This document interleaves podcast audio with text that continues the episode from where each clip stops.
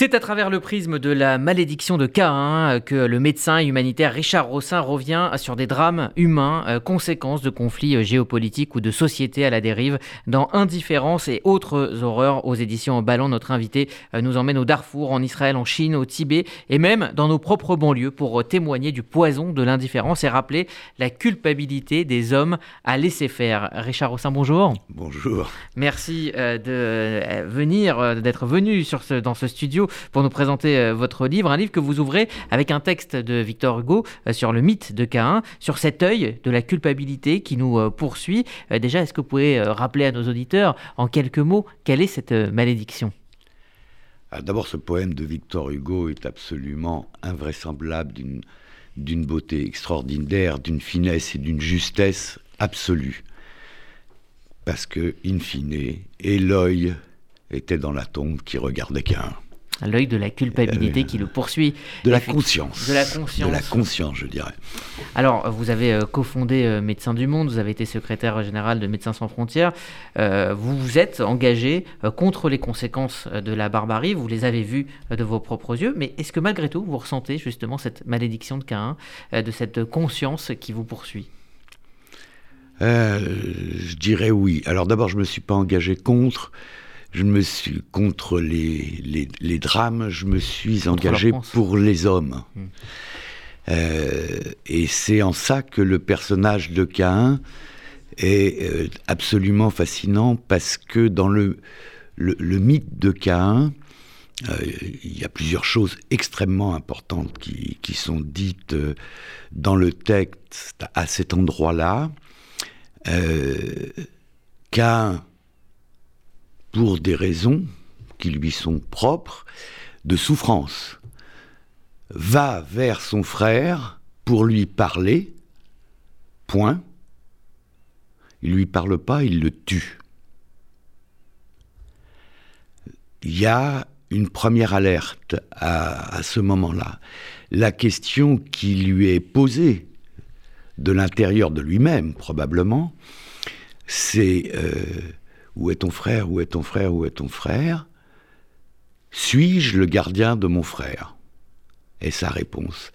Et le, drame de Caïn, c'est moins qu'il est tué, parce qu'on est quand même à l'âge de pierre, que le fait qu'il pose la question éthique, suis-je le gardien de mon frère? Alors, euh, vous êtes parti donc euh, de l'histoire euh, réelle, des histoires réelles auxquelles vous avez été confrontés de près ou de loin, avec le choix assumé hein, de les romancer et de les incarner. Alors, vous vous glissez dans la première partie du livre, hein, dans la peau de victime de la barbarie humaine, pas que d'ailleurs. pourquoi vous avez utilisé ce, procédé littéraire d'incarner ces personnages, une femme qui a vécu les pires horreurs au, Soudan ou encore un moine, tibétain à qui on a enlevé euh, des organes. Euh, pourquoi avoir voulu incarner, parler à la première personne, parler à leur place finalement? Je crois qu'il était important de remettre sous les yeux ce qui se passe. On vit tous dans une bulle. Et de temps en temps, l'image arrive à la télévision, on s'indigne. Et puis on éteint le poste, et on passe à Voilà, on termine de déjeuner. Euh, les affamés du monde sont à notre table. Tout ça est proprement insupportable et il, faut en sortir. Euh, on ne peut pas vivre avec ça en permanence à, défaut de se suicider. Et pourtant, c'est ce qui se passe. Alors j'ai essayé, moi j'ai eu la chance finalement de, de vivre de l'histoire euh, contemporaine euh, je ne crois pas qu'on puisse fermer les yeux et je crois que si l'image est, effectivement insupportable à regarder, euh, je crois que ça nous invite surtout à réfléchir. Et le passage de, euh, comment dire, de la souffrance à voir, qui, propose qui provoque de l'indignation, ce qui est complètement euh, non productrice. Euh, rappelez-vous Stéphane Essel, indignez-vous. ça voulait dire aller dans le mur, puisque je vais moi-même dans le mur. Il ne se rendait pas compte jusqu'à quel point il était en train de dire je suis personne. Mhm. Et d'ailleurs, il était personne, sauf un menteur. Euh, ce qu'on pourrait espérer, c'est que il y ait une réflexion qui naisse. Euh, quand on avait, euh, au, début de Médecins sans frontières, Médecins sans frontières est né en 71 et je suis arrivé l'année suivante, euh, l'idée principale, c'était d'essayer de promouvoir une nouvelle solidarité. Je ne peux pas dire qu'on ait vraiment beaucoup réussi. Quand on regarde l'état du monde, on n'a pas vraiment réussi. Mais c'est ça l'idée. Euh, donc j'ai construit ça en mettant euh, le tableau devant les yeux, les tableaux, que ce soit au Tibet, dans, dans une rue victime d'un attentat à, Jérusalem, dans, dans le Sinaï, où on tue et dépèce vivants des Érythréens et des Darfouris pour vendre leurs organes. C'est ce que font certains médecins euh, euh, égyptiens, c'est la réalité, que ce soit au Tibet, que ce soit euh, dans, dans l'Irak de, de Saddam Hussein, que la France a essayé de protéger quand même.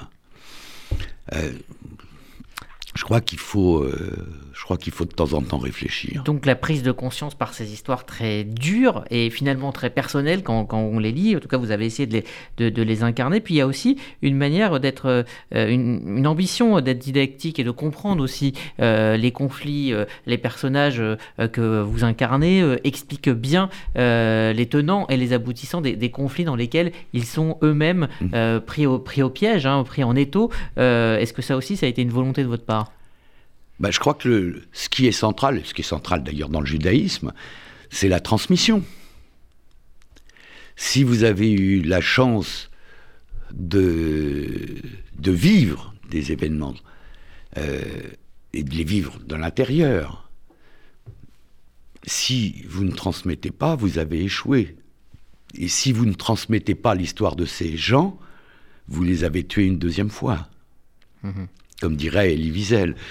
Euh, oui. Transmettre. transmettre. Vous, ouvrez le livre avec euh, l'histoire euh, cauchemardesque d'une jeune Soudanaise, suivie donc d'un moine tibétain harcelé, torturé. Comment toutes ces histoires sont-elles venues à vous et, que, que disent-elles? Alors elles sont venues à moi, je suis plutôt allé au-devant d'elles finalement, sans savoir au-devant de quoi j'allais. Hein. J'essayais de de tendre la main. C'était le, le rôle que nous nous étions donné les uns et les autres dans ces associations humanitaires naissantes. Maintenant, c'est devenu des institutions, ça n'a plus grand-chose à voir avec ça, encore que les histoires de l'humanité demeurent. Se répète, puisqu'effectivement, il y a plusieurs, euh, mhm. plusieurs époques hein, mhm. de, de, de, la, de la guerre, 39-45, euh, la guerre mondiale, à, des mhm. choses plus, plus récentes. oui. C'est-à-dire que cette malédiction se répète. Ouais rien ne change. Et euh, c'est pour ça que euh, j'ai choisi le personnage de Cain, pour lequel j'ai une grande tendresse. Parce qu'il y, y, a autre chose sur Cain. Quand Cain se rend compte de sa faute, il dit Je sais que tu vas me chasser.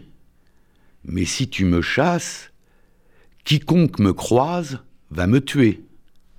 C'est écrit comme ça. Le problème, c'est qui est ce quiconque-là, puisqu'il était mythiquement avec son papa, sa maman et son petit frère qui l'a tué. Qui sont ces autres? Et pourtant, ces autres, ils existent puisqu'il va se marier. Donc, ce que le texte nous dit à propos de cet épisode-là, c'est attention, ce n'est pas de l'histoire, c'est un mythe fondateur. Alors vous vous mettez dans ce livre euh, à la place des euh, victimes, euh, Richard Rossin, mais également à la place des, bourreaux. Vous décrivez la, journée d'un terroriste de 17 ans qui se fera exploser en, pleine rue Ben Yehuda à Jérusalem. C'est un chapitre très fort parce qu'on comprend justement toute la complexité, mais aussi la richesse des liens et de la vie mhm. à Jérusalem et toute la complexité et, même l'absurdité de cette, de cette situation. Cet attentat, vous, vous avez marqué, c'est d'une actualité incroyable puisqu'il y a eu encore hier un attentat. Il y a eu encore un attentat. Pourquoi se mettre à la place du, bourreau? Parce que, euh, dans mon expérience, j'ai vu des victimes qui sont devenues bourreaux. Euh, l'être humain, le bipède, n'est pas une, créature simple. Euh, il n'y a pas d'un côté le blanc, de l'autre côté le noir, et j'oserais même dire que je ne suis pas sûr qu'il y ait du gris. Euh, on, évolue dans le temps et quiconque a souffert hier peut devenir un assassin demain. Et il faut essayer de secouer ça. Euh, et la seule façon de secouer ça, c'est la conscience. Et ça, Victor Hugo l'avait si bien dit, enfin, si bien senti il n'y a pas des gens bien et des gens mal. Oui, c'est ce qui ressort effectivement de, votre livre, avec euh, cette, phrase hein, que vous citez euh, d'Albert Camus, quelle que soit la cause euh, que l'on défend, elle restera toujours déshonorée par le massacre aveugle d'une foule innocente. Oui. Camus est un maître qui a été un peu malmené par autrefois, qui, je crois, a beaucoup plus d'avenir que ceux qui le malmenaient. Alors vous évoquez euh, le Kurdistan, vous évoquez le Nigeria, mais vous vous mettez aussi euh, dans la peau d'une jeune femme de banlieue parisienne, au mhm. destin euh, brisé par son ex-compagnon, son compagnon. là aussi, c'est le même message, c'est-à-dire que c'est celui de l'indifférence, c'est l'indifférence qui vous frappe et qui vous frappe toujours. Vous en parliez, hein. on, voit un drame, on éteint la télé, et puis finalement on mhm. reprend notre vie. Je, oui. alors l'indifférence, c'est pas seulement la vôtre, c'est l'indifférence de qui? Qui laisse évoluer depuis 30, 40 ans ces banlieues telles qu'elles évoluent à l'abandon? Euh, On a parlé, c'était le vocable de, de, mon ami Georges Bensoussan, des territoires perdus de la République. Je pense que plus on recule, moins on agit, c'est-à-dire moins on prend en responsabilité et tout va à volo. Et euh, si cette euh, jeune femme est morte brûlée vive par un crétin assassin, c'est de la responsabilité des responsables politiques de ce pays. Mmh alors la deuxième partie euh, du livre est plus philosophique. Alors là, vous glissez dans la peau de Cain lui-même. euh, Cain qui commente ces histoires de la première partie du livre. Euh, vos réflexions sont très très nombreuses, on n'a pas le temps de les développer ici. Mais euh, là aussi, chaque cas est une dénonciation de la lâcheté. Ouais. Peut-être que le, Enfin, non, le mot, il est vrai, j'allais dire, le manque de courage, c'est vrai aussi. Mais si on regroupe tout ça, en réalité, c'est de l'indifférence. On choisit de faire, on fait des arbitrages, on choisit de réagir à ceci plus qu'à cela, et euh, vous n'êtes pas sans remarquer que l'évolution de, nos sociétés ont abouti à ce paradoxe absolu. Euh, l'économie était au service de l'homme, l'homme est au service de l'économie, donc on arbitre pour un problème euh, économique, un problème sécuritaire. Mhm. Alors, euh, on l'a dit, hein, vous êtes engagé toute votre vie dans l'action humanitaire. Euh, dès les années 70, vous avez déployé des débuts de solutions, là où il y avait des situations d'urgence. Est-ce que vous pensez que les gouvernements peu à peu, se sont justement trop euh, délestés, délestés de leurs responsabilités sur les humanitaires Alors oui, les humanitaires sont devenus le cache-sexe de l'indigence politique. Euh, et en même temps, les politiques utilisent toutes les idées, y compris l'idée humanitaire, pour s'en désintéresser réellement complètement et regarder ailleurs. Et il suffit de regarder euh, l'état de la planète aujourd'hui. Euh, c'est très intéressant. J'avais été interrogé sur euh, I24 News sur le Soudan au moment des accords israélo-soudanais. Mhm. Et euh, j'avais dit ce que j'en pensais. J'avais dit que le président Bourhan était quand même l'ancien contrôleur général des armées de Béchir et l'homme qui envoyait des mercenaires au, Yémen, des mercenaires soudanais, et que Emeti était soi-disant vice-président, parce que constitutionnellement ça n'existe pas, mais il occupe ce rôle et c'est le vrai homme de pouvoir à Khartoum après la, révolution, c'était le chef des Janjaweed, l'homme directement responsable de 300 000 morts et 3 millions de réfugiés et déplacés. Alors je disais, il faut quand même faire attention avec qui, on parle. Et euh, ben non, me dit... Euh, donc vous êtes contre? Je n'ai pas à être pour ou contre. J'ai juste à mettre devant les yeux où sont les écueils et qui sont les interlocuteurs? Maintenant, sur le plan géopolitique, les choses étaient claires. Euh, les Soudanais voulaient la disparition des sanctions américaines et espéraient à juste titre d'ailleurs que euh, les Israéliens les aideraient, et les Israéliens avaient intérêt à avoir un contrôle sur la mer Rouge, qui est cette voie de passage euh, considérable pour les trafics d'armes. Donc la géopolitique, là encore, euh, l'emporte sur, sur l'humanité? Ah ben, la géopolitique s'intéresse quand même à l'humanité, parce que derrière, il y, a, des hommes.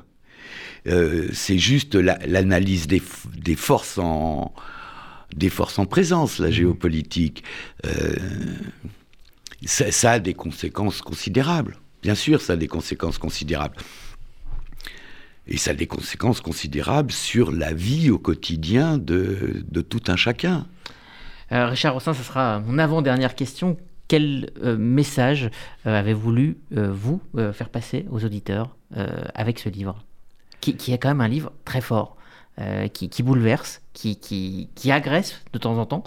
Euh, quel, est le message? Le message, c'est, ça vous paraît curieux, prenez de la distance, réfléchissez. Ne vous laissez pas aller au slogan. Et à l'émotion aussi Ni à, l'émotion, bien sûr, mais surtout au slogan. Euh, les idéologies torture les réalités.